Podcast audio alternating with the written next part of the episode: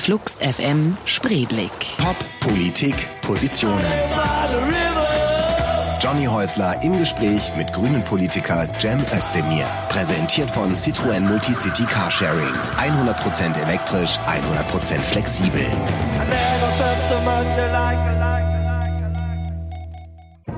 Cem Özdemir wird am 21. Dezember 1965 im schwäbischen Bad Urach als einziges Kind türkischer Eltern geboren. Mit 18 wird er deutscher Staatsbürger. Er schließt eine Ausbildung zum Erzieher und ein Studium der Sozialpädagogik ab. 1981 tritt Özdemir der Partei Die Grünen bei. 1994 wird er als erster Abgeordneter türkischer Herkunft in den Bundestag gewählt, dem er bis 2002 angehört. 80.000 Mark bringen ihn damals zu Fall. Der Vorwurf politische Abhängigkeit und Käuflichkeit. Mitten im Wahlkampf legt er sein Mandat nieder, zieht seine Kandidatur zurück und verschwindet in die USA. Flux FM Spreeblick, wie jeden Sonntag und wie jeden Montag und wie danach im Internet als Podcast mit einem Gast. Heute freue ich mich, hier Cem Özdemir begrüßen zu dürfen. Mein Name ist Johnny Häusler und ich hoffe, ihr bleibt die nächsten zwei Stunden sehr aufmerksam dran. Herzlich willkommen, Cem Özdemir. Hallo. Hier bei Flux FM, bei Flux FM Spreeblick. Ich habe neulich mal ein Interview gegeben zu dieser Sendung und derjenige, der mich da fragte, hat gesagt, gibt es Gäste, die du nicht einladen wirst? Ich gesagt, nee, eigentlich nicht. Also warum sollte ich? Aber ich stelle es mir schwer vor, mit Politikern zu reden. Und ähm, hatte gefragt, wieso? Ich gesagt, weil ich einfach nicht das Gefühl habe, dass die wirklich so frei sprechen können als Person, wie sie gerne würden vielleicht. Ähm, ich bin gespannt auf die nächsten zwei Stunden, ob du das darfst und kannst. Gibt es diesen Privatmensch äh, in so Medienauftritten überhaupt? Oder äh, ist das für dich schwierig, so eine Balance zu finden zwischen äh, Politiker und äh, Privatperson? Ja klar, ich meine, du bist natürlich auch, äh, wenn du sagst, das erzähle ich mir jetzt irgendwie ganz privat, bist du irgendwie dienstlich unterwegs, logischerweise. Gibt's gar nicht, klar. Äh, das, das kann man nicht trennen und äh, hast natürlich jedes Mal die Chance, dich um Kopf und Kragen zu reden. Mal gucken, ob es uns heute gelingt. Hast du, gab es schon mal irgendwie so einen Moment, wo du gedacht hast, um Gottes Willen, können wir das bitte hinterher noch rausnehmen oder irgendwie so, weil ich weiß genau, das fliegt mir um die Ohren. Man hat das ja oft, jemand sagt ganz viel und vielleicht auch ganz viel Richtiges aus der Politik und dann gibt's einen so einen Nebensatz und der wird ihm um die Ohren gehauen in den Medien. Ja klar, also das ist natürlich jetzt auch durch das Internet alles viel schneller geworden, viel transparenter geworden, hat viele Vorteile, aber natürlich auch äh, den Nachteil oder zumindest den Stressfaktor, äh, dass da ich das halt jeder eine Handykamera hat, mhm. äh, ist das, was du sagst, wird aufgenommen, aufgezeichnet, ein kleiner Versprecher. Früher hm, hat die Journalisten nicht weiter interessiert, das haben sie beim Redigieren dann irgendwie mhm. äh, selber verbessert, weil sie ja wussten, wie, wie er es meinte oder wie sie es meinte.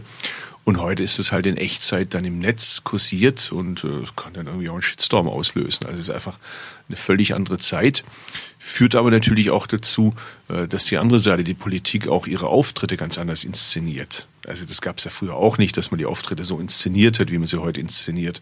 Äh, siehe Obama, es machen ja mittlerweile auch schon Politiker äh, auf ganz anderem Niveau, dass sie mit dem Teleprompter reden. Mhm. Äh, früher hatte der Journalisten Teleprompter, also wo man halt sieht, was quasi die Rede, die man dann abliest, möglichst so, dass man es nicht merkt. Und heute ist halt die Fallhöhe einfach so groß, dass wenn so ein Obama halt irgendwie einen falschen Satz sagt, äh, dass es irgendwie zu Komplikationen an den Märkten führen kann in der Außenpolitik. Äh, also liest er eben die Rede mehr oder weniger ab und das kann man gut finden, man kann es aber auch bedauern. Also ich mache mir manchmal den Spaß, wenn ich mal Zeit habe, dann schaue ich mir die alten Takes an, äh, wie in Helmut Schmidt, der irgendwie Zigarren, Zigaretten mhm. rauchend äh, mit Kohl, mit Strauß oder auch mal Willy Brandt und Genscher da da sitzen. Und das ist einfach klasse. Es gibt so ein Ding, wo äh, der Schmidt, glaube ich, sagt äh, zu Kohl, den Frieden, das wollen sie sicherlich, aber die Fähigkeit zum Frieden, die fehlt ihnen und so. Also Sachen, die kannst du heute alle nicht mehr sagen. Da würdest du deinen Job verlieren, wenn du solche Sprüche irgendwie klopfst und irgendwie, also das hat schon was, weil es halt einfach echt ist. Die Konflikte waren einfach scharfe Konflikte.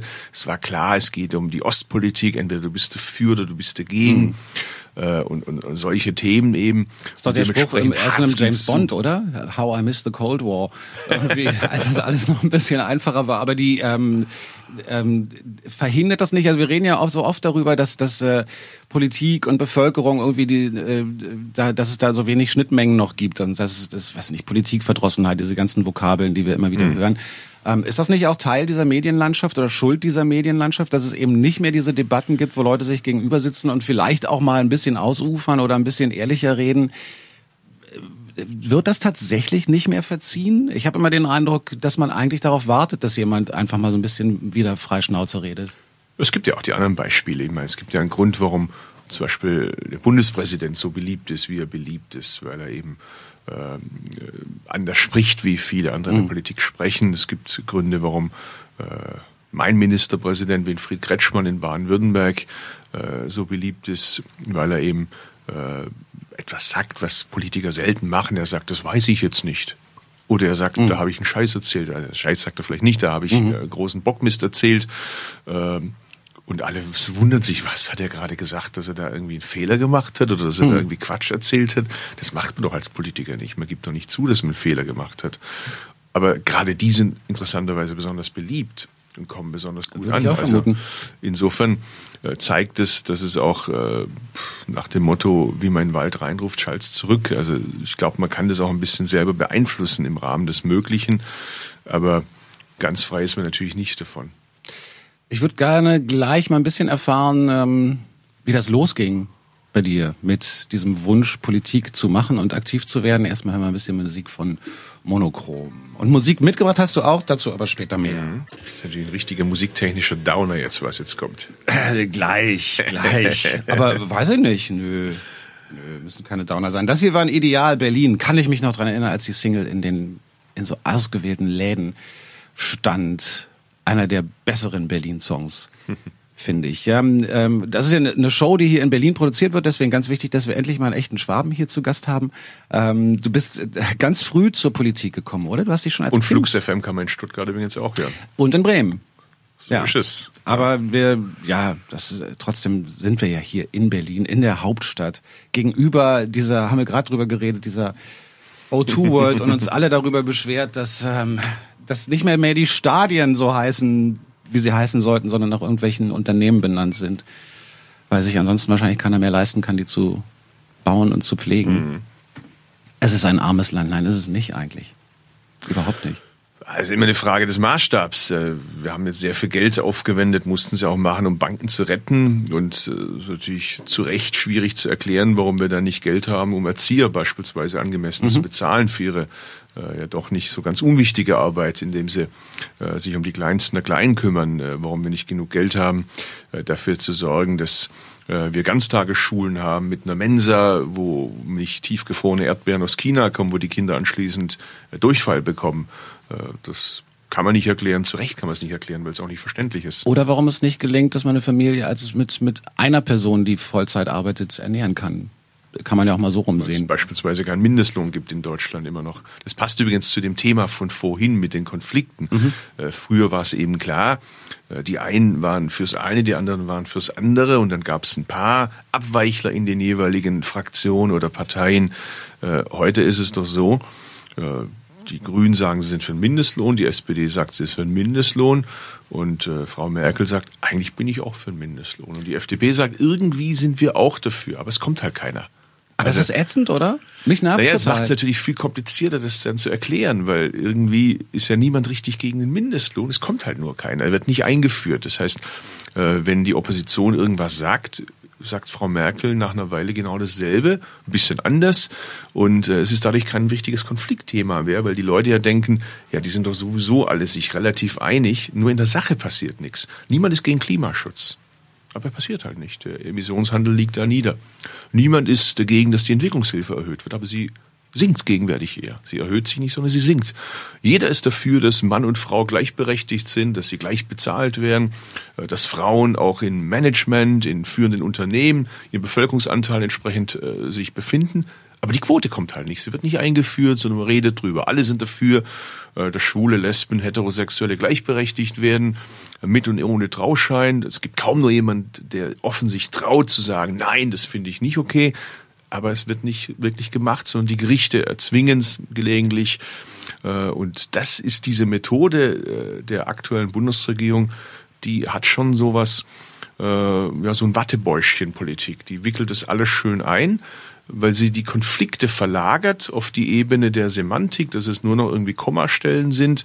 Aber die harte Politik, die wird nicht angetastet. Und das Aber ist eine ist sehr es, raffinierte Methode. Jetzt sind wir ja schon mittendrin im Wahlkampf sozusagen. Ähm, ärgert euch das? Weil es müsste doch eigentlich auch möglich sein, diese Tatsache herauszustellen und zu sagen, ja, da wird viel geredet, es passiert aber nichts. Trotzdem, wenn ich sehe, so ähm, Merkel hat, glaube ich, immer noch 60, 65 Prozent Zustimmung in der, in der mhm. Bevölkerung obwohl man überhaupt gar nicht so richtig weiß. Ich finde es ja immer so wahnsinnig irritierend, dass so innenpolitisch überhaupt, also für mich jetzt für, für so Belange wie genau Schulen, Bildung und so weiter, dass da so ganz wenig Feedback kommt oder was in Frankfurt passiert ist oder so, wo es keine Stellungnahme gibt.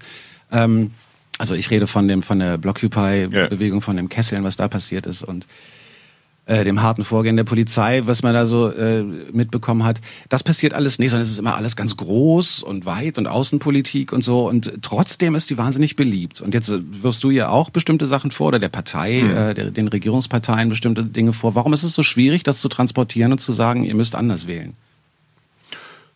Also ganz schwierig ist es ja nicht. Es gelingt uns ja ganz gut. Äh, die Frage ist, ob es uns das nächste Mal wieder gelingt bei der Bundestagswahl, ob wir es da auch schaffen. Das ist ein offenes Rennen.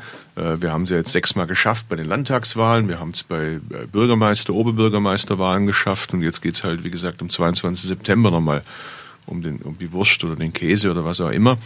Äh, und es ist nicht einfach. Man darf die Merkel nicht unterschätzen. Die macht das schon sehr, sehr gut auch, weil sie eben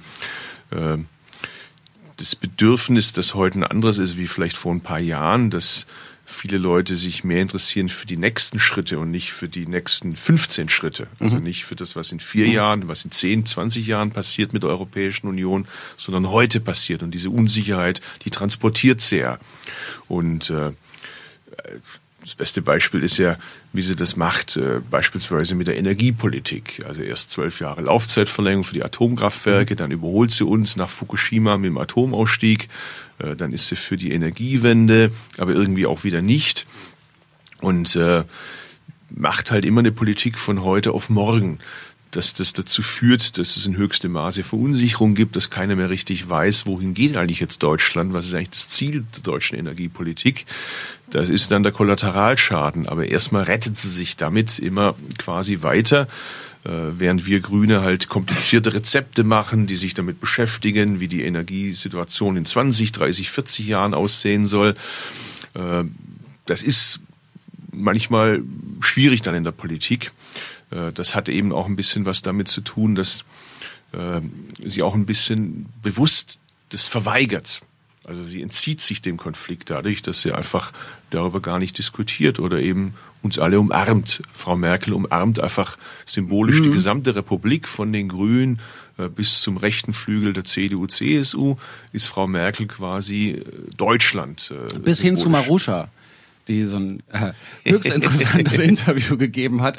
Ähm, du hast ganz lange äh, Europapolitik ja auch gemacht, ähm, was da und Transatlantikpolitik mhm. und und und und und.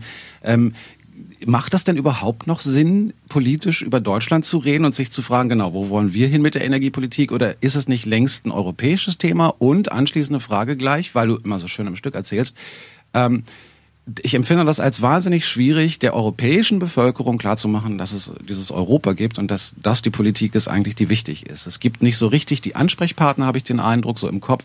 Wir haben unterschiedliche Sprachen, was es nochmal schwieriger macht. Mhm. Ähm, also mit der Erfahrung, die du jetzt gemacht hast in den letzten, glaube ich, fast zehn Jahren irgendwie, mhm. ähm, ist das überhaupt sinnvoll, wenn wir darüber reden, deutsche Energiepolitik? Also wie sinnvoll ist zum Beispiel dieser Atomausstieg, wenn alle Länder um uns herum daran nicht beteiligt sind? Also wir haben jetzt gerade ein bisschen über Frau Merkel gesprochen und über die deutsche Politik. Und wenn man jetzt äh, die Bundespolitik verfolgt, äh, dann sagt man, die Frau Merkel ist super oder man sagt, die finde ich irgendwie gar nicht gut und ähnliches gilt für den Kanzlerkandidaten der SPD, die einen sagen, ganz toll und da gibt's, habe ich gehört, ein paar, die sagen, ich finde den gar nicht so gut und das kann man, gehört, ja. das kann man über alle Parteien machen. Wenn man das über Brüssel macht, ist es viel schwieriger. Absolut. Wer sind denn in Brüssel die Leute, über die man sich ärgert, mit denen man Politik identifiziert? Also, wenn ich da etwas nicht gut finde, dann ist es Brüssel. Mhm. Dann ist es alles, was aus Brüssel kommt. Und äh, das macht es äh, extrem schwierig, äh, dadurch, dass es eben nicht eine personalisierte oder personifizierte äh, Anbindung äh, an, an Kommissionspräsidenten, mhm. Ratspräsidenten, mhm. Parlamentspräsidenten ist, äh, sondern eben alles in Brüssel dann auf einmal irgendwie schlecht ist, äh, führt es dazu, dass man eben Hop- oder Top-Politik macht. Und das ist nicht gut. Deshalb, glaube ich, ist es ganz wichtig, dass man so schnell wie möglich das Stärke mit Gesichtern in Verbindung bringt. Das ist aber natürlich in der Gemeinschaft von 27 Mitgliedsländern, bald 28, extrem schwierig. Nach wie vor ist es ja, wenn wir ehrlich sind, so, dass wir nächstes Jahr, wenn wir Europawahlen haben, eigentlich national antreten für die Europawahl mit mhm. nationalen Kandidaten, die man überwiegend auch nur in dem Land, wenn überhaupt, kennt. Viele kennen ja ihre Europapolitiker gar nicht. Wünschenswert, wünschenswert wäre es aber natürlich, wenn man eine gemeinsame Währung hat, dass es dann auch Politiker gibt, die als europäische Spitzenkandidaten antreten in der gesamten Europäischen mhm. Union und dass einer dann halt in Estland genauso Wahlkampf macht wie in Portugal und zwischendrin mal in Stuttgart vorbeischaut. Aber wenn er konservativ was, ist und der Sozialdemokrat macht seine Tour und der Grüne macht äh, oder die Grüne macht ihre Tour. Das wäre ja der Idealfall.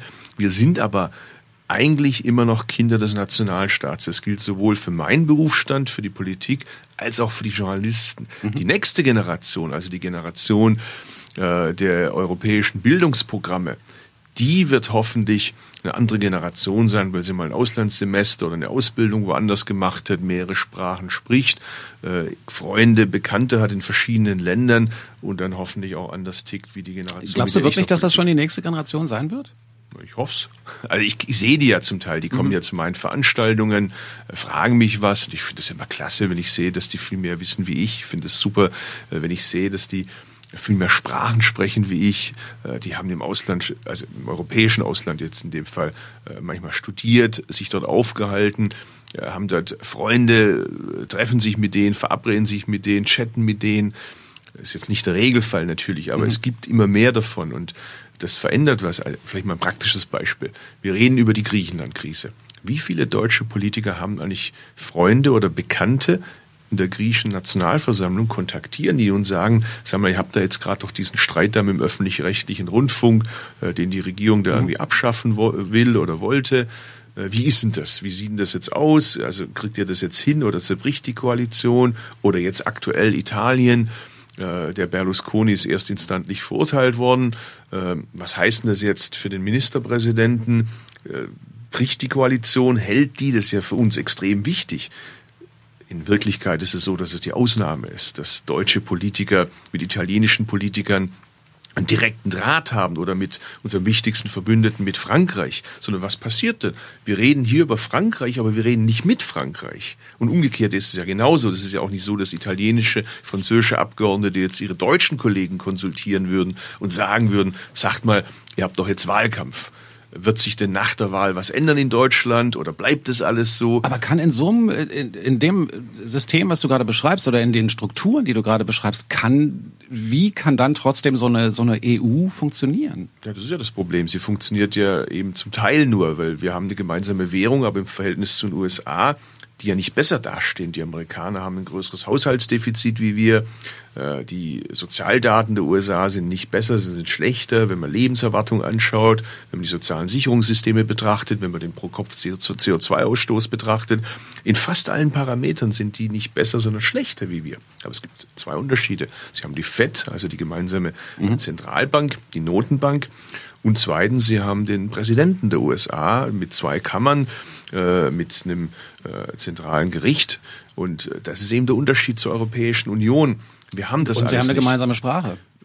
Finde ich nicht ganz unwichtig. Das ist Europa. sicherlich nicht ganz unwichtig, aber da entwickelt sich ja Englisch mehr oder weniger dazu. Wenn wir ehrlich sind, ist Englisch mehr oder weniger die zweite Amtssprache der Europäischen Union. Aber was uns halt fehlt, ist Aber doch nicht für die Bevölkerung. Also ist ist es doch schwieriger, zum Beispiel für die, die, Generation nach mir aber schon. Aber trotzdem gibt's ja noch zum Beispiel auch nicht die Medienkanäle, die jetzt französische Jugendliche, holländische Jugendliche stimmt, und deutsche stimmt. Jugendliche Bei Medien ist es schwierig, aber ich meine, äh, wenn ich jetzt sehe, was da auf dem Taksimplatz in Istanbul los war und dann schaue, dass die jungen Menschen da in Istanbul sich zum Teil über norwegisches TV oder andere Ja. europäische Fernsehsender informiert haben über das, was in Istanbul passiert, weil ihre Fernsehsender zu dem Zeitpunkt äh, eine Dokumentation über Pinguine gezeigt haben, weil sie eben sich selbst zensieren. Äh, Dann zeigt es ja, die Leute finden ihre Wege. Also Na, da kommt auch das Netz, glaube ich, ins Spiel. Da kommt das Netz ins Spiel. Lass uns Also mal das- gleich nochmal über Ja. die Türkei auch reden. Gerne. Das ist natürlich, ähm, äh, da müssen wir drüber reden heute. Ähm, erst aber mal Musik. Du hast Musik mitgebracht. Das ist hier Cem Karaca. Musst du was zu erzählen? Cem Karaca ist ein Cem, Musiker. Cem, also hat meinen Vornamen oder ich habe seinen Vornamen, je nachdem. Er ist ja auch ein bisschen älter wie ich gewesen, lebt nicht mehr. Der hat ein Gedicht von Nasim Hikmet. Das ist so der große Dichter der Türkei gewesen. Ein bekennender Kommunist, der dann lange Jahre im Gefängnis saß. Äh, Seine politischen Gedichte finde ich okay, nicht alle mag ich. Seine Liebesgedichte sind unglaublich, die sind wirklich klasse, sind auch auf Deutsch übersetzt. Äh, Der war dann in Moskau im Exil, als er aus dem Gefängnis geflohen ist. Und er war auch in der DDR lange Zeit in Ostberlin. Äh, Ich habe das erste Buch von Nasim Hikmet habe ich äh, gekauft, als ich mal in Ostberlin war. Im Zwangsumtausch hatte ich Geld, wusste nicht, was ich damit tun soll, habe es in Bücher investiert und dieses Lied hier, Ceviz Ağacı, äh, der Kastanienbaum ist über einen Baum, der in einem berühmten Park steht, vor dem Topkapisserei, wo Konzerte stattfanden. Und es ist eigentlich eine Metapher äh, für Freiheit, äh, für Demokratie, für die Sehnsucht äh, nach Menschenrechten und ist jetzt aktuell bei der Protestbewegung einer der Hits, der dort sehr beliebt ist. Cem Özdemir ist hier Cem. Habe ich jetzt nämlich gelernt, siehst du? Perfekt. Dankeschön. Naja, perfekt ist jetzt nett gemeint wahrscheinlich. Aber ich- ähm, Fand's klasse. wir, ich habe gesagt, du bist wahrscheinlich im Moment kriegst du wahrscheinlich viele Telefonanrufe und Interviewanfragen und so, um die Lage in der Türkei zu beurteilen. Deswegen wir müssen darüber reden. Ich, es ist äh, Wahnsinn, was da passiert gerade in den letzten Wochen. Es ist irre, dass die Leute so lange auf die Straße gehen, so lange durchhalten. Wie ist das für dich, das zu beurteilen? Deine Kollegin Claudia Roth ist in die Türkei gefahren, war da, hat irgendwie völlig irrsinnig über, auch übrigens im Zusammenhang mit Medienberichten, dass da dann sich teilweise Häme über sie ergießt, finde ich schon echt krass, dass man da sagt, irgendwie, "Hö, wird- fährt die da auch hin oder so. Ähm, auch so Reaktionen im Netz teilweise, alles sehr, sehr unschön und sehr zynisch. Ähm, hast du, warst du auch da? Bist du runtergefahren? Ich war auch da die Woche davor, als es anfing.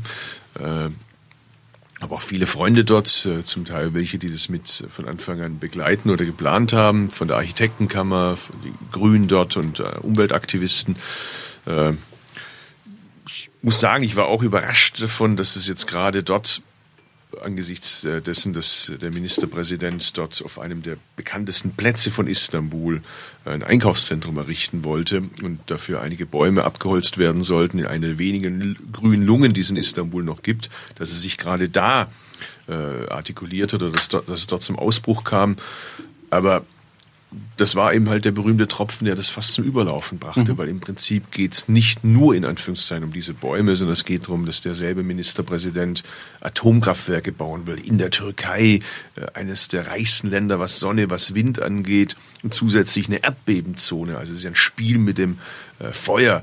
Äh, er will einen Kanal bauen, einen riesigen Kanal parallel zum Bosporus mit unabsehbaren ökologischen Konsequenzen ja, für Schwarze Meer. Er will eine dritte Brücke bauen über den Bosporus, benannt nach einem osmanischen Sultan, der für die Aleviten, eine religiöse Minderheit, als schlechter in die Geschichte einging, weil er Zehntausende von ihnen abmassakrieren ließ. Äh, Er mischt sich mittlerweile aber auch schon darin ein, dass er Universitätsprofessoren persönlich anruft und sagt, sie mögen doch bei ihrer Veranstaltung kein Alkohol ausschenken. Ich man stelle sich mal vor, Angela Merkel äh, ruft beim äh, Direktor der Universität Stuttgart-Hohenheim an und sagt, ihr habt doch da neulich, da, ihr habt doch da demnächst so eine Veranstaltung, sorgt doch mal bitte dafür, dass da irgendwie äh, nur irgendwie Holunderblütensaft angeboten wird oder sowas. Also es ist irgendwie unfassbar. Äh, Frauen empfiehlt er mindestens drei Kinder zu haben. Das heißt, mit jeder Wahl hat er sich immer stärker abgekapselt, entwickelt sich immer mehr zum autoritären Herrscher. Und jetzt bildet sich da eine Bewegung dagegen. Und das Schöne an der Bewegung ist, äh, die hat nichts zu tun mit den traditionellen Protestgruppen, nichts zu tun mit den alten K-Gruppen, nichts zu tun äh, mit den äh, autoritären Herrschern, die vor Erdogan bereits regiert haben, sondern es ist was Neues. Ist das eine, ähm, empfindest du das als tatsächliche, als landesweite Bewegung oder sind, ist das, äh, also temporär darf, ist es nicht? man darf jetzt nicht natürlich äh, übertreiben. Das sind jetzt nicht, ist jetzt nicht die Mehrheit der Türkei. Der Erdogan hat ja recht, wenn er sagt, ich habe Wahlen gewonnen. Aber die Protestierenden haben auch recht, wenn sie sagen, eine Wahlgewinn bedeutet nicht, dass man alles tun darf und dass es gar keine Checks and Balances mehr gibt, wie man in der Demokratie sagt. Also dass es auch mhm. äh, eine Opposition gibt, dass es kritische Medien gibt, dass es unabhängige Gerichte gibt, dass es das Recht gibt, eine andere Meinung zu haben, zu protestieren. Ich meine, das geht ja jetzt so weit, die Leute waren ja überwiegend friedlich. Sie sind dann mhm. mit brutalster Polizeigewalt geräumt worden und äh, mit unglaublich viel Fantasie haben sie dann äh, spannende Formen entwickelt. Einer hat sie einfach hingestellt, der ging ja dann auch durch die Blätter, hat einfach nur stehend geschwiegen. Gut, schweigen darfst du auch nicht, reden sollst du nicht, mhm. demonstrieren sollst du nicht. Also was bleibt denn dann nur übrig? Äh, wenn jeder, der eine andere Meinung hat wie der Ministerpräsident, Terrorist ist, dann entwickelt sich die Türkei auf einen sehr gefährlichen Pfad. Ähm, was mich damals sehr gewundert hat, ist, ich will auf keinen Fall jetzt äh, diese, diese eine Demo in Frankfurt, diese Blockupy-Demo mit dem vergleichen, was in der Türkei passiert. Aber was mich schon gewundert hat, ist, dass die Medien nach so ein paar Tagen Anlaufzeit doch ähm, die äh, türkische Regierung sehr stark kritisiert haben und das Vorgehen wohingegen aber Frankfurt dann relativ schnell unter den Tisch gefallen ist und auch aus der Deutsch, deutschen Politik da relativ wenig gekommen ist, finde ich. Kannst du einschätzen, hat das nach, Nachspiel, zum Beispiel Frankfurt? Ich meine, wir können ja nicht sagen, ach nein, die gehen mit Tränengas gegen Demonstranten vor. Das dürft ihr nicht und machen es dann aber hier genauso. Also es hat insofern ein Nachspiel, als es natürlich jetzt von den Anhängern von Herrn Erdogan immer rauf und runter zitiert wird und auch von der Regierung selber, dass sie sagen, hier ist doch, stimmt doch gar nicht, dass wir unverhältnismäßig Gewalt einsetzen würden und dann werden immer die Bilder gezeigt von Frankfurt Aha, oder Stuttgart, okay. wo ich herkomme, äh, mit äh, dem berühmten Schwarzen Donnerstag bei den Protesten gegen mhm. Stuttgart 21. Das äh, unterirdische Bahnhofsprojekt. Äh, oder die Leute zeigen die Bilder aus Brasilien äh, von der, dortigen Polizeigewalt gegen die Protestierenden. Das wird schon manchmal auch als Entlastung benutzt. Also erstmal ist es natürlich so, Polizeigewalt gibt es nicht nur in der Türkei, das gibt es auch in anderen Ländern. Das muss man auch sehr klar sagen, dass man seine Glaubwürdigkeit nicht verliert. Aber es gibt auch Unterschiede. Man darf auch nicht Dinge gleichsetzen, die man nicht gleichsetzen kann. Bei uns gibt es kritische Medien. Also es ist nicht so, dass bei uns, äh, was weiß ich jetzt, irgendwas Schlimmes passiert und alle Medien gleichermaßen mhm. äh, aus Angst vor der Regierung, und darum geht's ja in der Türkei, die haben ja Angst vor der Regierung. Warum? Weil die Medienunternehmen der Türkei zugleich Bauunternehmen sind, zugleich in der Energiewirtschaft sind und Aufträge von äh, Herrn Erdogan brauchen. Und sie genau wissen, wenn sie ihn kritisieren oder wenn hm. sie Journalisten haben, äh, die kritisch berichten, da gibt's halt keinen Auftrag. Äh, dadurch sind sie wirtschaftlich erpressbar. Das ist schon ein Unterschied. Oder ich habe eine parlamentarische Opposition, äh, die entsprechend in der Lage ist, die Dinge anzusprechen. Oder ich habe äh, Leute, die gehen dann halt auf die Straße und demonstrieren das nächste Mal mit noch mehr Leuten. Mhm. Das ist, oder Gerichte in der Türkei, äh, gibt es ja kaum noch unabhängige Gerichte, die sich trauen, Herrn Erdogan äh, entsprechend ans Zeug zu flicken. Das ist der Unterschied zur Türkei und man sieht ja jetzt gerade in Brasilien, wie die Präsidentin umgeht mit den Protestierenden. Nachdem sie übrigens viel zu lange dafür gebraucht hat und nicht verstanden hat, äh, dass die Leute eben nicht nur große Fußballstadien brauchen in Orten, wo nicht mal eine Profimannschaft spielt, sondern dass sie am besten gute Schulen brauchen, ein gutes Gesundheitssystem brauchen, ein Dach über dem Kopf brauchen, ein öffentliches Verkehrssystem, das man sich leisten kann. Aber die Proteste haben immerhin dazu geführt, dass jetzt äh, die Präsidentin reagieren muss und den Leuten entgegenkommen muss. In der Türkei gab es ja auch was Ähnliches, als der Ministerpräsident im Ausland war, hat ja der Präsident und sein Stellvertreter sich getroffen mit den Protestierenden. Sie haben sich entschuldigt für die Polizeigewalt. Sie haben gesagt, wir lernen daraus und wir werden da unsere Lehren draus ziehen. Nur da kam der Ministerpräsident zurück und hat das alles beiseite gewischt und hat leider äh, die alle zu Terroristen erklärt und den Platz räumen lassen. Und das ist das Verhängnisvolle, dass der Ministerpräsident leider mittlerweile ausschließlich auf Eskalation setzt. Was glaubst du, wird passieren jetzt? Versuch's mal in Ganz kurz. Ich, ich traue mich da, äh, traue mich da nicht wirklich ein abschließendes Urteil. Es gibt zwei Möglichkeiten, sagen meine türkischen Freunde. Entweder es eskaliert weiter und wird dann richtig Putin-mäßig. Die Türkei wird dann eine Art Putin-Land. Oder es gibt mehr Demokratie. Ich hoffe auf Letzteres. Zurück zu wir. Sammy Deluxe mit Max Herre und zu Gast bei uns hier bei Flux FM Spreeblick ist Cem Özdemir. Ähm, Nochmal, hallo, herzlich willkommen. Schön, dass du Zeit hattest. Hi, ich finde es völlig irre, wie lange du am Stück reden kannst und trotzdem auch doch immer wieder zurückkommst zu den Themen. Ist das eigentlich was, ähm, liegt dir das im Blut oder hast du zwischendurch dann tatsächlich so nochmal Rhetorikkurse besucht oder so? Also Nein, hast du das nie. Mein Rhetorikkurs war der Fünfer in Deutsch, den ich hatte bis zur vierten Klasse. Fünf? Ja, Echt? Bis zur vierten Klasse. Ich hatte italienischen, äh, nicht einen italienischen, portugiesischen Mitschüler, der José und ich, wir saßen in der letzten Reihe. Und äh, immer wenn die Diktate zurückkamen vom Lehrer, äh, der hat dann die verteilt und pädagogisch ganz äh, sinnvoll natürlich, äh, gegliedert nach eins bis sechs, mhm. ganz oben die eins, ganz unten die sechs. Und äh, komischerweise waren am Anfang immer die Mädels dran, also Erdmude, Josefa, Clara, mhm. Antona, wie, wie Antonetta oder wie die deutschen Mädels so alle heißen. Und dann kamen die ersten Jungs dran, Josef, Gustav, Eberhard, Heinz, Detlef, wie halt so deutsche Jungsnamen sind. Der Stapel wurde immer kleiner und dann blieben noch zwei übrig. Der Lehrer hat es dann ganz besonders spannend gemacht. Mal gucken, wer der Vorletzte ist und wer der Letzte ist. Und der José und ich, wir haben immer Wetten gemacht. Derjenige, der die meisten Fehler hat, der hat gewonnen für uns. Also das Ziel war nicht wenig, sondern viel Fehler, weil es, so, wenn, dann willst du auch der Schlechteste sein und nicht der Zweitschlechteste. Ich lag da ganz gut im Rennen. Es ging dann irgendwie um Schwimmbad oder mal ein Eis, was wir uns halt irgendwie gerade so leisten konnten. Und äh, wenn ich das im Nachhinein so überlege, das waren ja so die A5-Hefte, ich hatte quasi in jedem zweiten Wort mindestens, manchmal auch noch mehr, einen Fehler drin. Und Aber heute verdiene ich mit der deutschen Sprache meine Brötchen. Seht ihr da draußen, man kann auch mit einer 5 in Deutsch irgendwie politische Karriere machen. Das ist Hast aber nicht zur Nachahmung empfohlen. Da muss man mal aufpassen, wenn man das dann irgendwie kultiviert. Naja, es heißt andersrum. So tut, als ob es was Tolles wäre. Es ist nicht toll. Also man Nein, und das heißt natürlich auch nicht, dass wenn man 5 in Deutsch äh, steht die ganze Zeit, dass man dann äh, eine politische Karriere macht. Also so rum funktioniert es nicht.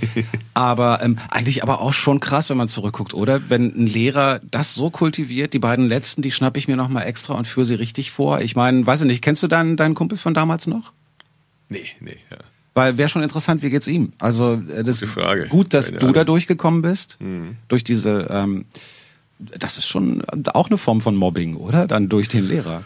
Ja, gut, ich war ja jetzt nicht, also er hat ja nicht extra Fehler reingemacht. Ich habe ja die Fehler gemacht. Es mhm. waren ja keine virtuellen Fehler. Ich habe halt zu Hause kein äh, Brockhaus gehabt. Äh, wir haben zu Hause, äh, ich komme aus einer sogenannten nicht bildungsaffinen Familie. Meine Eltern haben zwar das versucht, nach Kräften zu unterstützen, aber bei den Hausaufgaben konnten sie mal nicht helfen. Wie denn? Äh, und äh, ich habe zwar Schwäbisch geschwätzt in der Schule, äh, wie man halt als Schwab schwätzt, aber mein Schriftdeutsch war halt einfach das Problem. Mhm. Und später dann, als ich dann das Glück hatte, ich kam in der fünften Klasse auf die Hauptschule, dann auf die Realschule, Lehrer zu haben, die dann auch ein bisschen äh, mir geholfen haben, auch mit Nachhilfe. Meine Mutter, die mir dann eine Nachhilfe besorgt hat, äh, ging es dann auch. Also auf einmal kam dann halt auch äh, der Aha-Moment, wo ich dann irgendwie merkte, Mensch, das kann ja auch richtig Spaß machen, kann ja auch richtig interessant sein mit Deutsch. Wie war es in Mathe? Äh, auch verheerend. Mm, Englisch? Ich hatte eigentlich nur, Englisch war ganz gut, äh, komischerweise später. Ich war halt ein fauler Sack. Also ich will es jetzt auch nicht auf die Lehrer schieben. Das könnte mir jetzt ja einfach machen, alles auf die Lehrer schieben. Das wäre jetzt, glaube ich, unfair.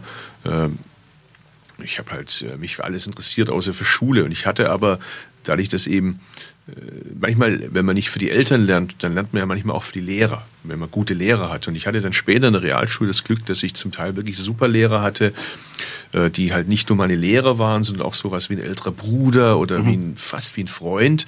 Und äh, da hatte ich einen, der hat irgendwie mein Interesse an Mathe geweckt, aber ich hatte ihn leider nur ein Jahr und dann war er wieder weg und dann habe ich in der ersten Schulstunde bei seinem Nachfolger beschlossen, ich habe jetzt keinen Bock mehr. Flux FM Spreeblick, heute zu Gast Cem Özdemir und ähm, ihr hört uns noch eine Stunde lang. Mein Name ist Johnny Häusler, hallo. Ich bin ja mit Zahlen äh, immer nicht ganz so mit Statistiken, nicht immer ganz so firm, aber ich habe neulich äh, gehört, 25 Prozent aller Berufseinsteiger in Deutschland äh, kommen aus Familien nicht deutschsprachiger Herkunft, mhm. so ist es, glaube ich, korrekt ausgedrückt. Einzig am Arbeitsmarkt spiegelt sich das nirgends wieder. Da sind dann die, die eingestellt werden, äh, da sind die Prozentzahlen völlig anders. Äh, gehört, dass es immer noch so ist in Deutschland, dass allein der Vorname bei der Bewerbung irgendwie Schwierigkeiten macht. Das heißt, ähm, Jam würde wahrscheinlich schon reichen, dass die äh, Personalabteilung sagt, ach naja, da gucken wir uns mal lieber noch jemand anders an. Warum ist das immer noch so in Deutschland, nach so vielen Generationen des gemeinsamen Lebens hier? Also es ist tatsächlich so, dass in der Schule nach wie vor, es gab jetzt neulich eine Studie der Bertelsmann Stiftung, die das nochmal gezeigt hat, dass unser deutsches Schulsystem leider eines ist, das äh, sehr undurchlässig ist, für, nicht nur für Migrantenkinder, sondern auch für Kinder aus äh, deutschen Familien mit Arbeiterhintergrund mhm. oder wenn die Eltern Hartz-IV-Bezieher sind. Das heißt, äh, dass die Bevölkerung nicht ihrem Anteil entsprechend sich abbildet am Gymnasium und an den Hochschulen. Das heißt, dass Arbeiterkinder eben nicht ihrem Bevölkerungsanteil entsprechend an Hochschulen sich finden. Sondern bei uns ist es so, wenn du Arbeiterkind bist, ist die Wahrscheinlichkeit, dass du es in der nächsten Generation wieder bist, sehr hoch. Wenn du Hartz-IV-Bezieher oder Bezieherin bist, ist die Wahrscheinlichkeit sehr hoch, dass du das bleibst in Deutschland. Die soziale Mobilität, wie man so schön sagt, lässt sehr zu wünschen übrig. Und bei Migrantenkinder, die häufig aus Arbeiterfamilien kommen und zusätzlich noch den Migrationshintergrund haben, das heißt ein Elternhaus, das ihnen da nicht so helfen kann, äh, kommt es halt dann noch entsprechend verschärfend dazu. Was kann man dagegen tun? Ganz wichtig, die Kinder möglichst frühzeitig auf eine Kita, wenn das Elternhaus nicht in der Lage ist, die frühe Förderung einem zuteil werden zu lassen. Da hilft es natürlich nicht, dass wir ein Betreuungsgeld haben, dass den Eltern noch Geld dafür gibt, dass man nicht in die Kita geht. Äh, eine gute Kita muss es dann allerdings auch sein, wo die Erzieher, die Erzieherinnen auch vorbereitet sind für Deutsch als Zweitsprache. Äh, dann möglichst eine Ganztagesschule, wo ich am Nachmittag meine Hausaufgaben in der Schule mache und sie nicht zu Hause machen muss, wo ich auch eine Förderung machen kann, wo ich vielleicht auch mal eine Chance habe, ein Musikinstrument kennenzulernen oder einfach mehr Zeit habe äh, und dann individualisiertes Lernen. Das heißt, das Lernen auch ein bisschen auf die Fähigkeiten der Kinder äh, ausgerichtet ist. Alle Kinder können was, egal äh, wie sie ankommen. Alle haben Fähigkeiten und das muss in der Schule auch entsprechend möglich sein, das zu fördern. Und mir persönlich wäre es natürlich am liebsten, wenn die Kinder möglichst lange gemeinsam lernen. Davon, ich bin von allem, was du gesagt hast, auch überzeugt. Ähm, grundsätzlich fragt man sich doch aber, warum sind denn, warum ist es denn für die Eltern so schwierig, das zu unterstützen? Also es kann ja auch nicht die Lösung sein, dass man sagt, irgendwie so schnell wie möglich in die Kita, so schnell wie möglich sozusagen in staatliche Betreuung, weil wir kümmern uns dann um das, was, hm. worum sich die Eltern nicht kümmern können, manchmal vielleicht auch nicht kümmern wollen, wie auch immer. Warum ist das so schwierig? Ähm, also guck mal, wir beide sind auch Arbeiterkinder. Mhm. Und wenn du sagst, irgendwie es ist so schwierig geworden in Deutschland oder es ist schwierig in Deutschland immer noch so ähm, aus diesem aus diesen Strukturen auszubrechen, ähm, ist das das wirklich? Ich meine, wir haben ja heute mehr Leute, die auf die Hochschulen gehen, als vor 10, 20 Jahren. Ja, aber gleichzeitig ist es halt so, dass die Wahrscheinlichkeit, wenn du aus einer Arbeiterfamilie stammst, äh, dass du aufs Gymnasium kommst, äh, Faktor 1 zu 4 ist im Verhältnis äh, zu einer Mittelschichtsfamilie und das bei gleicher Lese- und Mathekompetenz. Gibt's das noch so? Arbeiterfamilien, Mittelschichtfamilien und dann die 1% Hochverdiener oder so? Es ist nach wie vor leider so, dass unser Bildungssystem, äh, sagen alle OECD-Studien etc., äh, bestätigen, dass, dass es nach wie vor sozial extrem zementiert ist, im Gegensatz beispielsweise in skandinavischen äh, Ländern, wo die Durchlässigkeit viel stärker gegeben ist. Das ist gar nicht böser Wille. Ich meine jetzt da gar nicht, dass ich da jetzt mit erhobenem Zeigefinger auf die Eltern zeige oder auf die mhm. Lehrer zeige. Also ich persönlich bin ja ein Beispiel dafür, dass ich sagen kann, ich habe einfach alles erlebt. Ein Elternhaus, das sehr bemüht ist, aber dem halt die Kompetenz fehlt, entsprechend zu fördern. Ich hatte Lehrer, äh, die das waren ja alles keine bösen Menschen, aber ich kann mich an meinen äh, Lehrer in der vierten Klasse erinnern, äh, wie er eines Tages reinkam und äh, die Klasse fragte, auf welche Schule man denn anschließend gehen möchte. Baden-Württemberg ist ja die Trennung nach der vierten Klasse und ich habe bei der Hauptschule nicht gestreckt, bei der Realschule auch nicht, sondern im Gymnasium gestreckt. Da ich ja, wie ich vorher erzählt habe, in der letzten Reihe saß, mhm. dauerte es eine Weile, bis er mich entdeckte. Und als er dann sah, dass ich beim Gymnasium streckte, gab es tosendes Gelächter. Erster Lehrer. Und dann ging das so Reihe für Reihe mhm. durch, die erste Reihe bis zur letzten Reihe. Und irgendwann drehten sich alle um, schauten mich an, zeigten auf mich und fanden das extrem lustig, dass jemand, der Cem Özdemir heißt, sagt, er will aufs Gymnasium gehen. Mhm. Weil das so völlig unvorstellbar ist. Was will der auf dem Gymnasium? Ich meine, einer wie der aus einer Migrantenfamilie, aus einer Arbeiterfamilie, äh, hey, ich mein, Geht gar nicht. Come on, ja. ich meine, geht's noch? So, und Was hat das mit dir gemacht? Also, dass auch Leute, dass dann die halbe Klasse oder die ganze Klasse darüber lacht, wenn du sagst, ja, ich will aufs Gymnasium irgendwie. Also, du hättest doch auch an dem, wie du vorhin so erzählt hast, in Deutsch immer vorgeführt worden, ach na, wer ist denn letzter und vorletzter irgendwie.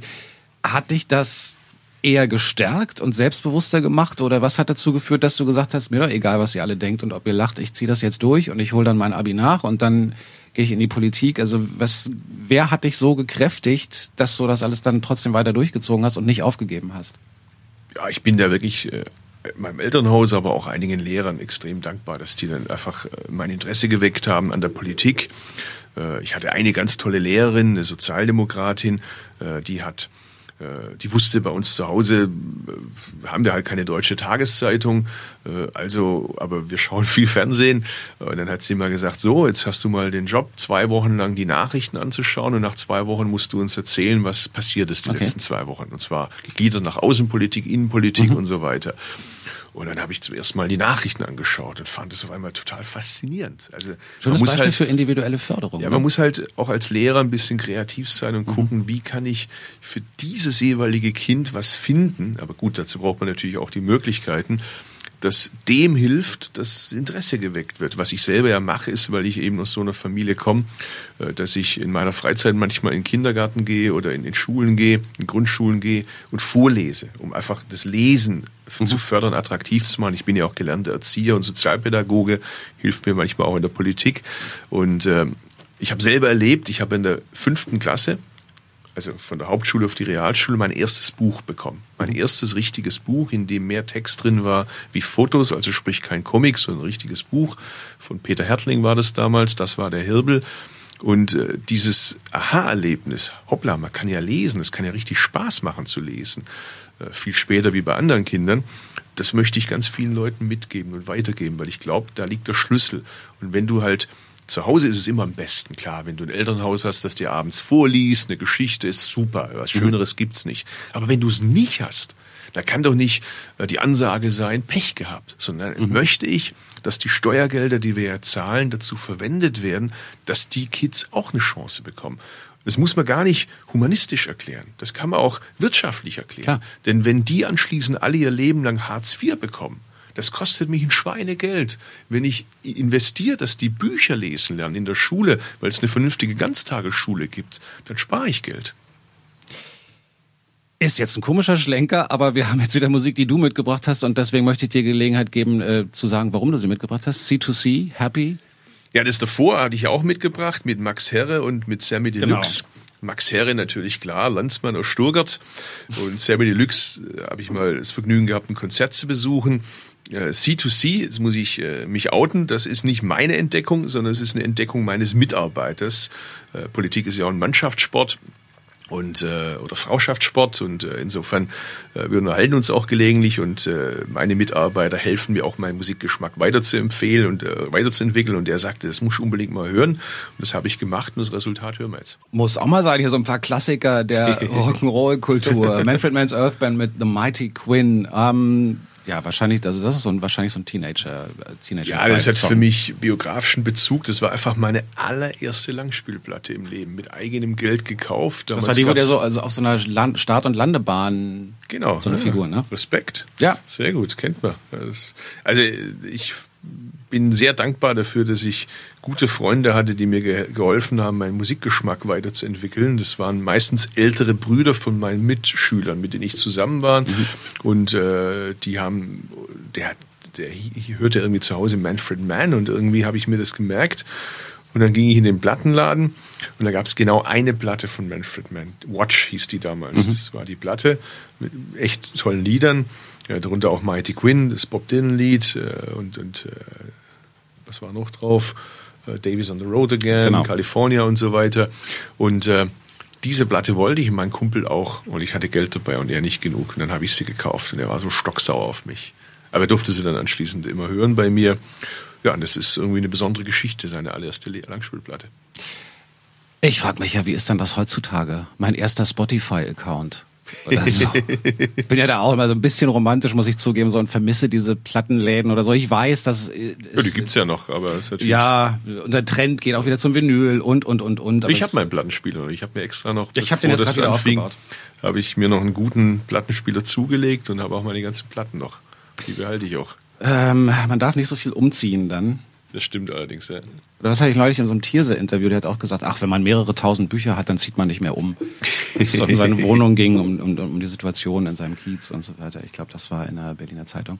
ähm, Genau, damit sind wir so Musik, damit äh, mache ich einen extrem uneleganten Schlenker ins Netz, äh, gehe aber gar nicht so jetzt auf Urheberrechtsfragen ein, sondern du äh, bist auch engagiert in Sachen Datenschutz, äh, in diesen ganzen Fragen, die sich durchs Netz ergeben. Und jetzt haben wir gerade so ein, äh, ja, so ein böses Erwachen mit dem, was mit Prison passiert und mit, äh, ach, wie heißt das Programm der Engländer? ähm, wo man jetzt auch festgestellt haben, dass die auch überwachen die ganze Zeit irgendwie, dass also wir noch mal transparenter sind übers Netz, als wir eigentlich dachten. Und das ist ja eine Sache, wenn wir wissen, natürlich haben Regierungen Zugriff auf bestimmte Daten, wenn sie einen Verdachtsmoment haben.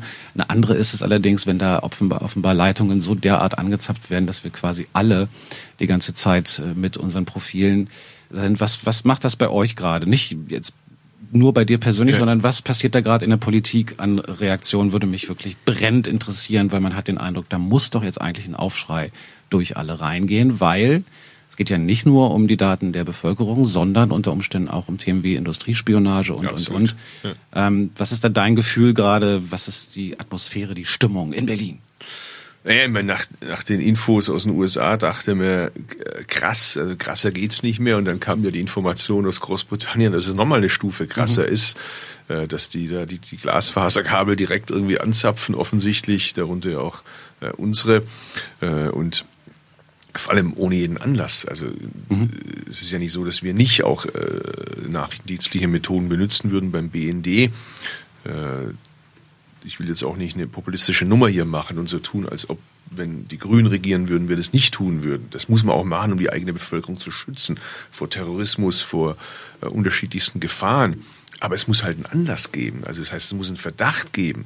Und man kann das nicht staubsaugermäßig machen. Mhm.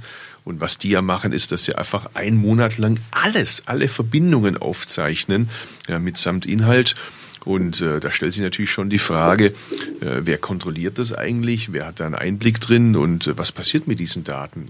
Also das, was du gerade angedeutet hast, äh, bietet sich ja an, dass man dann bei der Gelegenheit auch gleich Industriespionage mhm. macht. Ich meine, wir kritisieren die Chinesen dafür, äh, dass die Chinesen da quasi das Internet nutzen, äh, um, um äh, sich da wirtschaftliche Vorteile zu holen und, und äh, Forschungsausgaben zu sparen.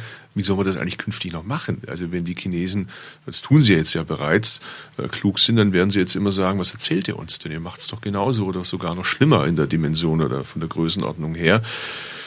Ich glaube, das ist ein Teil des Themas Umgang mit dem 11. September und dem, was danach passiert ist. Mhm.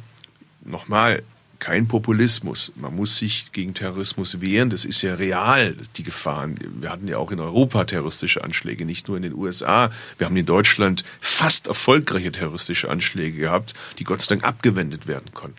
Wir müssen aber aufpassen, dass die Mittel, die wir im Kampf gegen den Terrorismus einsetzen, nicht dazu führen, dass wir immer mehr von dem preisgeben, was unsere Gesellschaften ausmacht, nämlich dass wir liberale äh, Bürgergesellschaften sind mit einem hohen Gut, nämlich der Freiheit. Und zur Freiheit gehört nicht nur das alte Briefgeheimnis, sondern auch, wenn wir zwei uns eine E-Mail schicken, dann will ich mhm. nicht, dass da Dritte mitlesen. Wie ist denn das jetzt im politischen Alltag? Also ich meine, benutzt ihr, äh, ist jetzt mal so eine ganz naive Frage, aber benutzt ihr verschlüsselte Kommunikation? Habt ihr andere Geräte als andere Leute? Weil ich meine, auch da müsst ihr doch auch. Die Amerikaner haben das, wir haben das, glaube ich, nicht, nicht, dass ich wüsste. Also es gibt natürlich äh, da entsprechende äh, Schutzprogramme und so und, und, Verschlüsselungssoftware kann ja jeder selber benutzen. Äh, so, aber äh, wir wissen ja, dass das alles nur einen sehr begrenzten Schutz mit sich bringt angesichts äh, dessen, in welchem Umfang da äh, gerade irgendwie reingehorcht wird.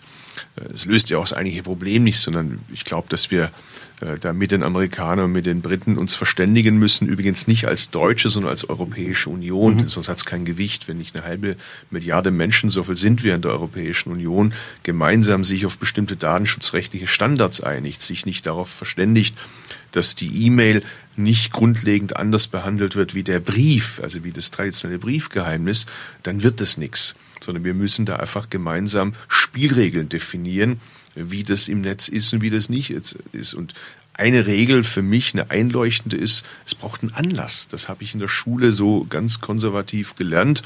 Äh, wenn die Polizei oder wenn Dienste in dem Fall zu solchen Methoden greifen, dann muss es einen konkreten Anfangsverdacht, einen konkreten Anlass geben. Siehst du eine Chance dafür, dass man da das, äh, das, dass ich das nochmal wenden kann? Oder ist da jetzt das Kind in den Brunnen gefallen? Ich meine, noch wissen wir ja auch nicht, was in anderen Ländern passiert. Ja, vor allem Amerika, möchte ich auch mal gerne wissen, was der BND eigentlich wusste. Mhm. Also ich mhm. meine, wusste er was? Dann ist es natürlich der Hammer. Oder wusste er nichts, ist es aber auch der Hammer, weil dann mhm. fragt man sich ja, wir bezahlen die ja mit teurem Geld und was kriegen die eigentlich mit, was die anderen machen? Das wäre mal die erste Frage, die ich gerne beantwortet hätte. Das gilt natürlich in gleicher Weise für die Stellen der Bundesregierung. Und das nächste ist, wir müssen uns da zusammensetzen, so wie die Amerikaner zu Recht ja auch Dinge bei uns kritisieren und einfordern, so müssen wir das auch machen. Crips. Mirror Kissers. Ähm, Cem Özdemir ist zu Gast bei uns im Studio hier bei Flux FM Spreeblick und äh, ein bisschen Zeit haben wir noch.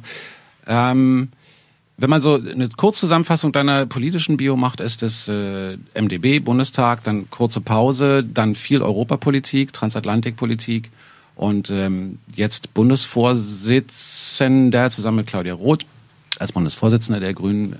Bündnis 90 Grüne, so ist es richtig. Ne? Es ist aber auch kompliziert. Ja, echt unglaublich. Wahnsinn. Ich würde ganz gerne äh, mal, du bist vor zehn, elf Jahren bist du so ein bisschen gestolpert über diese Geschichte mit einem Privatdarlehen, äh, dann gab über es... Über die Meilen. Äh, über die Flugmeilen und so.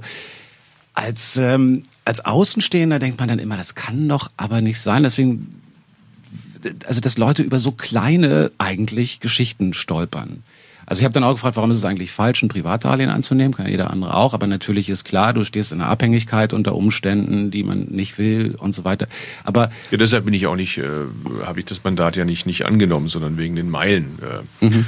Äh, ich habe private und dienstlich erworbene Meilen nicht getrennt. Ich ging davon aus, ich habe genug private Meilen, dass es reicht. Und äh, die Bildzeitung hatte eine Liste mit Flügen mhm. und hat dann eben ein Ultimatum gesetzt. Äh, du musst bis zum nächsten Tag antworten. Am Sonntag äh, kommt der Bericht. Dann habe ich mich eben gefragt, das war mitten im Bundestagswahlkampf. Zufälligerweise war der erste, äh, bei dem das dann kam, ein Grüner und der zweite war auch ein Grüner. Mhm. Und später kamen dann Christdemokraten. Aber zufälligerweise natürlich kamen die Christdemokraten Zufall, später, logischerweise.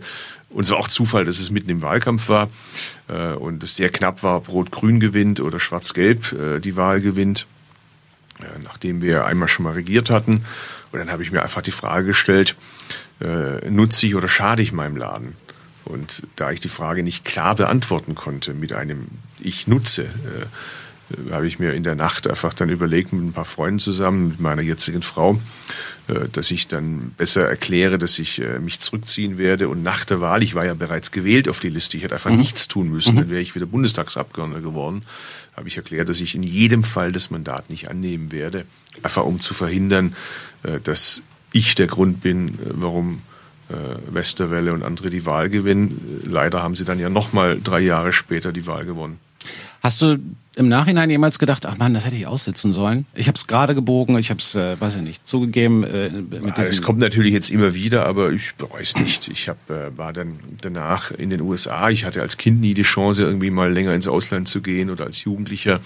Äh, ich habe geheiratet äh, und äh, ich glaube, das äh, tut einem auch nicht schlecht, sowas. So ein Erlebnis führt dazu, dass es einen erdet und äh, vor allem hat es bei mir dazu beigetragen, dass ich äh, den Job immer noch mit Leidenschaft mache. Ich glaube, mhm. das merkt man ja auch, aber ich weiß auch, ich könnte meine Brötchen anderswo auch verdienen. Also ich hänge nicht so sehr an dem Beruf, das halte ich immer für sehr gefährlich bei Leuten, die sehr jung in die Berufspolitik gehen, äh, dass sie gar nichts anderes haben und äh, sich klammern an diesen Beruf, weil sie wissen, die wirtschaftliche Existenz hängt an diesem Job. Und ist das so? Ist Wo würdest du denn, was würdest du denn machen? Also du bist Pädagoge, hast du vorhin auch äh, Erstmal habe ich einen bürgerlichen Beruf gelernt. Ich bin gelernter mhm. Erzieher. Ich habe Sozialpädagogik studiert.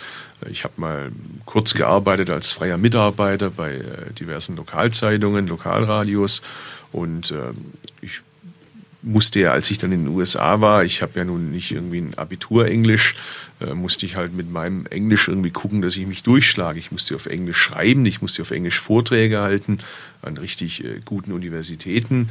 Veranstaltungen machen, weil da fragt keiner danach, sondern die sagen so. Äh, das erste, was ich gehört hatte, als ich dort war bei meinem Arbeitgeber, äh, war, there is no free lunch, wie der Amerikaner sagt. Mhm. Das heißt, äh, du bist hier und wir erwarten von dir Leistung. Das ist hier so. Das ist hier knallhart Marktgesetze. Das heißt, du musst ab jetzt liefern. Du hast eine kurze Eingewöhnungszeit und ab dann gehen wir davon aus, dass du dich hier durchschlägst. Und äh, das war einfach eine spannende Erfahrung, dass ich mir selber bewiesen habe, ich könnte in einem anderen Land mit einer Sprache, die nicht die meinige ist, mich so schnell einlesen, einarbeiten, dass ich mich halbwegs zurecht finde. Ob es jetzt so gut war wie bei Pep Guardiola bei FC Bayern mit seinem Deutsch, das weiß ich nicht, aber es ging einigermaßen. Was hast du da genau gemacht äh, zuerst? Was auf so einer Management School of Excellence oder so ähnlich heißt das? Nein, ich war beim German Marshall Fund. Äh, mhm. Das ist ein US-amerikanischer Think Tank der zurückgeht auf den Marshall-Plan damals äh, aus den 50ern, äh, also für den Aufbau Deutschlands mhm. und dann Anfang der 70er, als die Brandregierung den Amerikanern als Dank quasi äh, ein Millionengeschenk gemacht hat, haben die damit eben diesen German Marshall Fund gegründet, der sich für transatlantische Beziehungen ursprünglich mal eingesetzt hat, mittlerweile ein global agierender Think Tank ist. Und dort war ich äh, insbesondere äh, zuständig dafür, dass ich dort für die quasi Deutschland erkläre, was erzähle mhm. über Deutschland, über das, was da passiert und zugleich aber quasi äh, so ist es bei amerikanischen Thinktanks, weil die müssen ja öffentliche Mittel akquirieren und dafür müssen die Leute, die bei denen arbeiten, publizieren, was das Zeug hält. Das heißt, da gab es schon auch einen Druck unter, unter den Kollegen, wer hat heute mehr publiziert, wer hat mal wieder einen Artikel irgendwo abgesetzt oder ein Interview abgesetzt oder eben an der renommierten Universität einen Vortrag gehalten. Also unser Boss war schon locker, aber er hat schon auch ein bisschen immer so sich die Zahlen vorlegen lassen. Es wäre leicht, diese Sendung noch um ein bis zwei Stunden zu verlängern mit dir. Es gibt noch so viele Themen, über die man reden kann und ähm, das äh, machst du auch, kannst du auch gut, ist ja auch dein Job. Irgendwie bei den Dingen, wenn man allerdings Berufspolitiker ist, du hast übrigens nicht so richtig darauf geantwortet, äh, als ich dich gefragt habe, würdest, würdest du sonst machen? Also würdest du tatsächlich wieder in die Pädagogik gehen? Würdest du als Erzieher arbeiten? Nach so vielen Jahren Politik? Ich weiß es nicht. Also mich würden viele Dinge reizen. Am meisten würde mich, glaube ich, irgendwas reizen, äh, wo ich irgendwie helfe, dass äh, junge Menschen, äh, gerade Kinder aus bildungsfernen Schichten, äh, eine Chance bekommen, im Leben ihr Potenzial zu entwickeln. Weil ich habe einfach so viele Leute mitgekriegt, die auf die Schnauze gefallen sind, mhm. die ihr Potenzial nie ausschöpfen konnten, die viel klüger waren wie ich. Und äh, aber halt das Pech hatten, Schule oder Elternhaus äh, dass das nicht gesehen hat oder nicht sehen wollte oder nicht sehen konnte. Und da Modelle zu entwickeln, wie man denen helfen kann. Also auf Schwäbisch sagt man die viele Käpsele, also die richtig hellen, die kleinen Einsteins, die hier schlummern. Ich meine, was geht unserer Gesellschaft verloren an, an jungen Menschen, die Begabungen haben, die nicht entdeckt werden und nicht gefördert werden? Und da sich den Kopf zu zerbrechen und zu helfen, das würde mich unglaublich reizen. Wenn du jetzt zurückguckst auf die letzten Jahrzehnte, was sind denn so die politischen also man will ja als Politiker nicht nur die ganze Zeit reden und verhandeln und irgendwie so ein bisschen vielleicht mal das Zünglein an der Waage sein oder, sondern man will ja, nehme ich einfach jedenfalls an, auch wirklich Dinge bewegen. Äh, wenn du zurückguckst, was sind so die Sachen, wo du am, am meisten stolz drauf bist oder wo du sagst, da hab ich oder da haben wir äh, wirklich was angeschoben, wovon wir heute als Gesellschaft profitieren? Also eine meiner ersten Aktivitäten war ganz früher als ich anfing, da ging es um eine stillgelegte, Eisen, stillgelegte Eisenbahnstrecke in meinem Geburtsort. Mit dem Zug bin ich als Kind noch gefahren, weil meine Mutter den Zug nahm zur Arbeit und irgendwann war das halt irgendwie nicht mehr modernen Zug fahren und man wollte sogar die Gleise rausreißen. Dann haben so ein paar Leute, die man für verrückt erklärt hat, in ihrer Freizeit sich mit Sonderzugfahrten dafür eingesetzt. Und heute fährt der Zug. Das heißt, äh, neulich äh, bin ich wieder äh, von Berlin aus gefahren. Ich kann theoretisch von Berlin mit dem Zug in meine Geburtsstadt fahren. Und der hält sogar gar nicht so weit weg von da, wo meine Eltern heute noch wohnen, im schwäbischen Bad Urach. Das finde ich einfach klasse, dass das ein paar Leute, die mir alle für spinnert und für verrückt erklärt haben, mhm. geschafft haben. Oder äh, ich kann mich dran erinnern, als wir da in Urach damals, da gab es noch keine Mülltrennung und so weiter, da wurde alles in eine Tonne geworfen, hochgiftige Batterien, alles kam in eine Tonne. Und als wir da angefangen haben zu sagen, Leute, man muss doch die Batterien da rausnehmen wegen Sondermüll oder man muss gucken, Aluminium, Bauxit ist ein Rohstoff, das kann man recyceln und so weiter. Das war in den 80ern. Da haben wir das in unserer Freizeit gemacht. Und dann irgendwann mal äh, liest du dann irgendwie Mülltrennung Deutschland Weltmeister. Also jetzt nicht, dass ich das mhm. geschafft hätte, mhm. aber so ein ganz kleines bisschen äh, habe ich da auch einen Anteil dran, mit vielen anderen Leuten übrigens, die das in ihrer Freizeit gemacht haben. Das finde ich eine coole Geschichte. Oder wir haben bei uns in der Schule alle belächelt, dritte Weltwaren verkauft und heute gehe ich sogar in den Supermarkt mhm. und finde dort fair gehandelten Kaffee, Tee, Honig und so weiter. Also das zeigt, Menschen können was verändern. Noch kurzer Ausblick jetzt in diesem Bundestagswahljahr stelle jetzt einfach mal nicht die Frage nach Koalitionspartnern und äh, Vorlieben da. Und ich glaube, da, da habe ich jetzt auch viel gelesen und das ist natürlich auch ganz schwierig, sowas jetzt zu sagen. Ich denke mal, dass du sagen wirst, wir führen unseren eigenen Wahlkampf und halten uns in alle Richtungen offen. Aber was sind deine Ziele jetzt für dieses Jahr? Also ich will natürlich, dass die Grünen ein tolles Wahlergebnis bekommen. Ich komme ja aus dem Ländle, ich bin dort Spitzenkandidat und will natürlich, dass die Grünen Baden-Württemberg einen ganz besonders starken Beitrag dazu leisten, dass wir äh, da eine starke grüne Fraktion haben und dann hoffentlich mit der SPD zusammen die Regierung bilden können. Ich habe mal scherzhaft gesagt, äh, mein Wunsch wäre, dass Badisch und Schwäbisch oder umgekehrt von der Reihenfolge her Schwäbisch und Badisch die zweite und dritte Amtssprache in der nächsten grünen Bundestagsfraktion wären. Und ganz persönlich habe ich noch mir zum Ziel gesetzt, ich möchte Stuttgart 1, den Wahlkreis, in dem ich kandidiere, direkt gewinnen. Dann wäre, hätte ich das zweite Direktmandat je in der Geschichte von Bündnis 90 Die Grünen bei einer Bundestagswahl. Wir äh, wünschen viel Erfolg. Und ähm, Thanks. ich bedanke mich, dass du dir so viel Zeit genommen hast. Cem Özdemir war hier zu Gast bei Flux FM Spreeblick. Ähm, schönen Tag noch. Danke ebenfalls. Tschüss.